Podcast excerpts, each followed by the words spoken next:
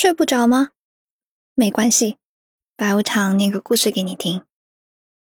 没上高中之前，我就打算要找全级成绩最好的男生谈恋爱，然后呢，在他爱的教导之下，我的数学成绩一定会蹭蹭蹭的直线上升。可是事实证明，说什么要一起努力都是假的。谈恋爱多好啊，干嘛要做些自己不擅长的事情？再说了，我不会的事情他会不就好了？来听一下今晚的故事吧。我第一次游泳的时候，喝了好多好多水，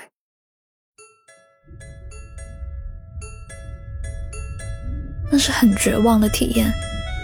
不断有水灌进我的耳朵和鼻子，我一慌，更糟了，惊恐的喊声连着水一起呛进了肺里。生命之水，在此刻成为哑弹，以濒死的形式把我震慑住了。我在水里还是平衡不过来，在水面奋力挣扎，只发出了一点点声音。水面以上，好像是另一个很遥远的世界，没有人发现我。直到有人终于向我游来，在一片流动的蓝色中，他的面目模糊散开。我只记得那双眼睛，发着亮，淌着光，像金色的碎石，几乎要在水中擦出火花来。拯救完成在一刹那，对方用手托住我的嘎吱窝，将我撑出了水面。我一边呼吸一边咳嗽，谁知脚底一滑，下意识就反身抱住那双眼睛的主人。他的躯干充当成我的稻草，在恐惧的压迫下，我从未抱一个人抱得这样紧。我们两人都湿淋淋的，像是两道河流在裂谷交汇。那是我第一次遇到江江。我抱他，抱了整整五分钟。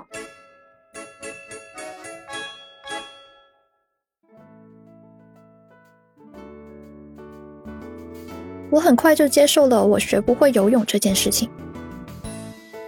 有的人就是一辈子都学不会一些事情。在江江第十五次教我游泳失败后，我得出了这条经验：江江人可真好。不但救了我，还自告奋勇来教我游泳。在教学中，他会轻轻托着我的腰，帮我保持平衡，还耐心的让我往同一个方向划水。江江教的很好，但我总害怕他会突然撒开手。你相信我，我不会放手的。你发誓？我发誓。江江有点好笑的看着我。江江，对不起啊，我相信你，但我不相信水啊。呛水的滋味，着实让人后怕，所以教学往往结束在我的狼嚎当中。江江看我放弃，就默默的给我套上游泳圈，将我拉到池边，自己一个人扎进游泳池里面，成为一条灵活翻腾的鱼。他游了几轮之后，回到我身边，利落的翻身上来，坐到我旁边，一边擦着滴着水的头发，一边对我说：“游泳好快乐，真希望你也能感受到。”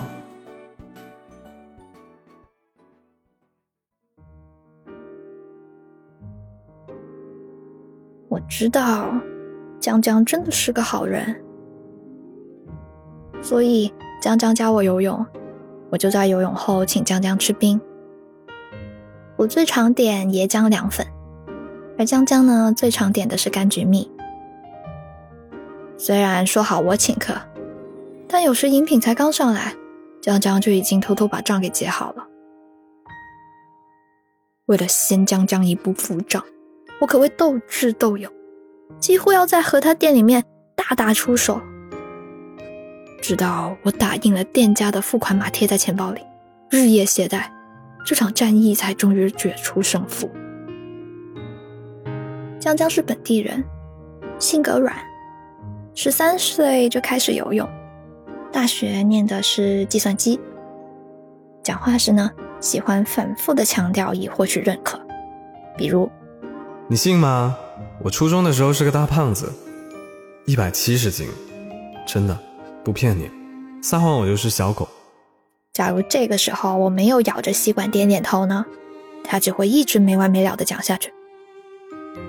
不过，看着江江现在瘦削的下巴，谁能想到他当初会是个胖子？江江说，他中考结束的那个暑假，每天都来游泳馆游泳，结果三个月猛瘦三十斤，人一下抽了条，以至于高中报道那天，曾经喊他胖墩儿的初中女同学，一个个都过来和他套近乎。我总觉得是游泳救了我。江江抬起下巴看我，那眼神既虔诚又神圣。是，感谢游泳，游泳也救了我。于是我拿起那碗凉粉，意思意思的和江江碰了个杯。认识到后来，我和江江除了游泳，偶尔也会约点别的。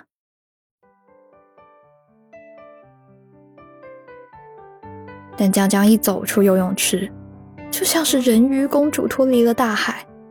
脚尖仿佛踏着刀片，玩的艰难，也绝没有在水里面那样生龙活虎。打游戏，技术不行；看电影，半路他就睡熟了。爬山踏青更不用讲，哎，连我都要嫌累。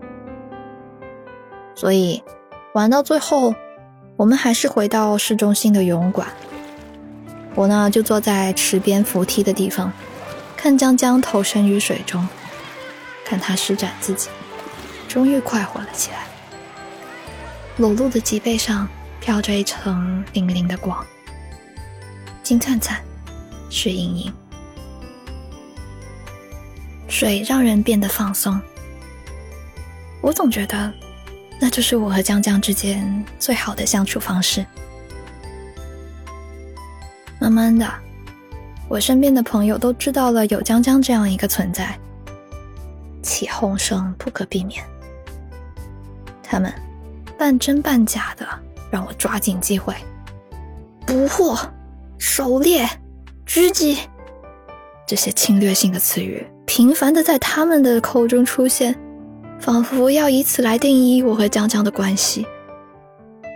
我明白朋友的好意。也曾经认真想过这个问题。我知道的，江江是个好男孩。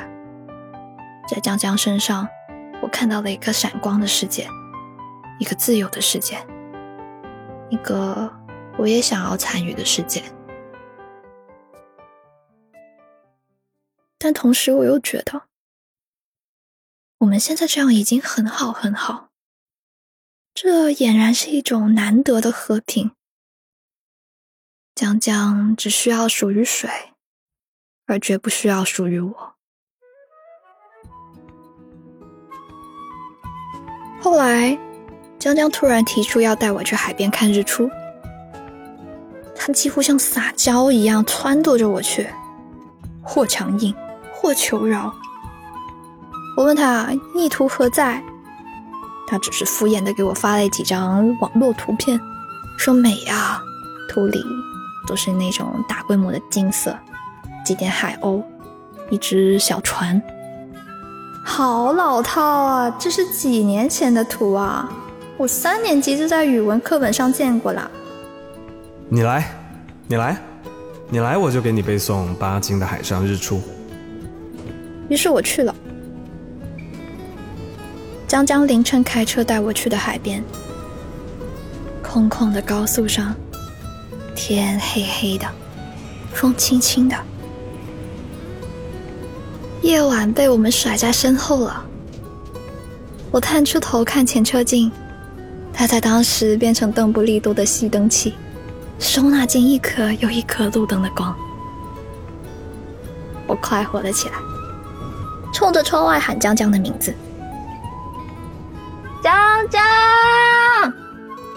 我好快乐啊！”江江一边开车一边掏掏耳朵，说：“哎哎哎，宝贝儿，我在这呢，在你左边。”小声点，我也听得到。啊，我真的好快乐！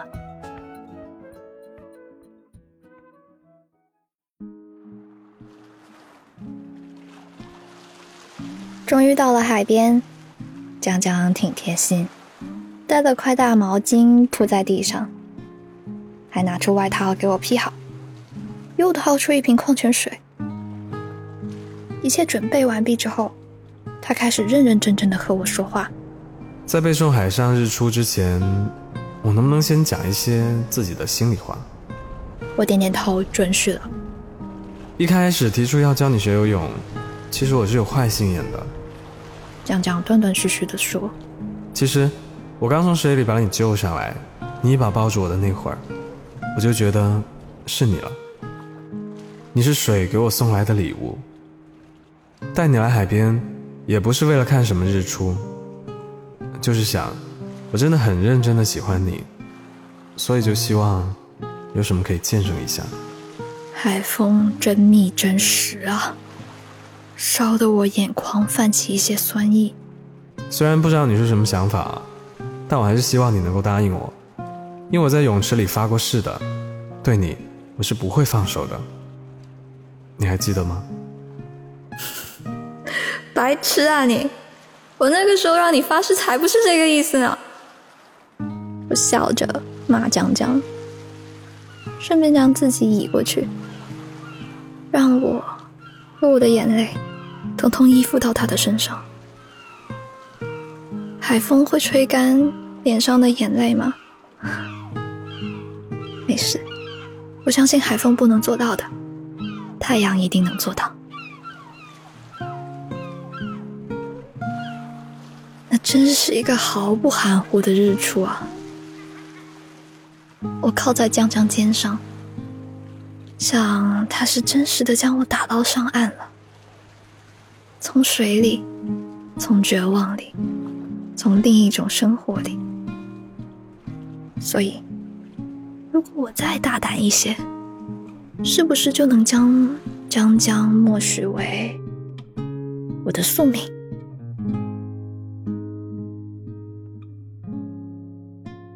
在江江的背诵声中，夜色慢慢耗尽，太阳终于成为我一直在寻找的避难所。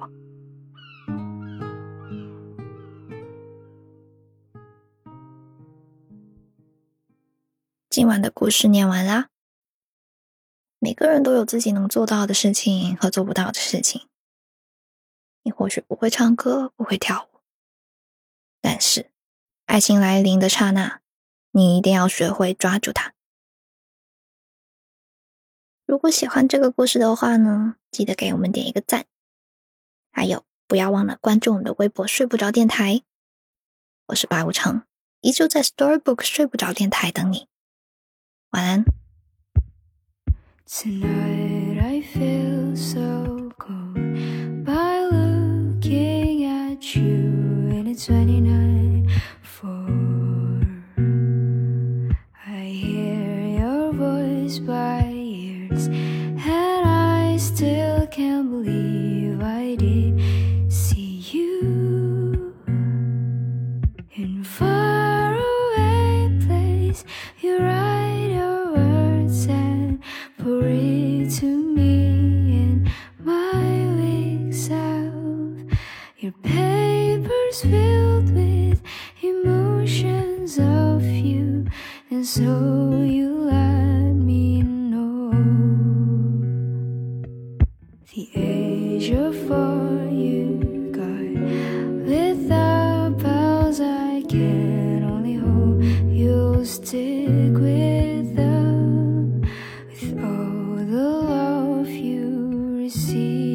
inspired.